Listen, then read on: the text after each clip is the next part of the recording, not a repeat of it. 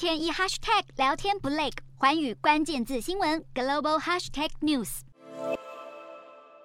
全球最忙碌的机场之一，德国法兰克福机场一片空荡荡，机场荧幕上的班机资讯除了取消还是取消，因为德国有八座机场的员工在十七号发动二十四小时大罢工。发起抗议的员工走上街头，喊出五百欧元，因为工会要求加薪百分之十点五，或者一个月多给至少五百欧元，并且扬言，如果无法达成诉求，将让夏季的机场陷入混乱。这场罢工造成将近三十万名旅客面临班机延误和取消。德国最大的航空公司汉莎航空在法兰克福和慕尼黑机场取消超过一千三百个航班。德国机场协会则称，罢工行动令人无法接受，影响两千三百多个航班。而十七号这一天也正好是慕尼黑安全会议召开的第一天，航空公。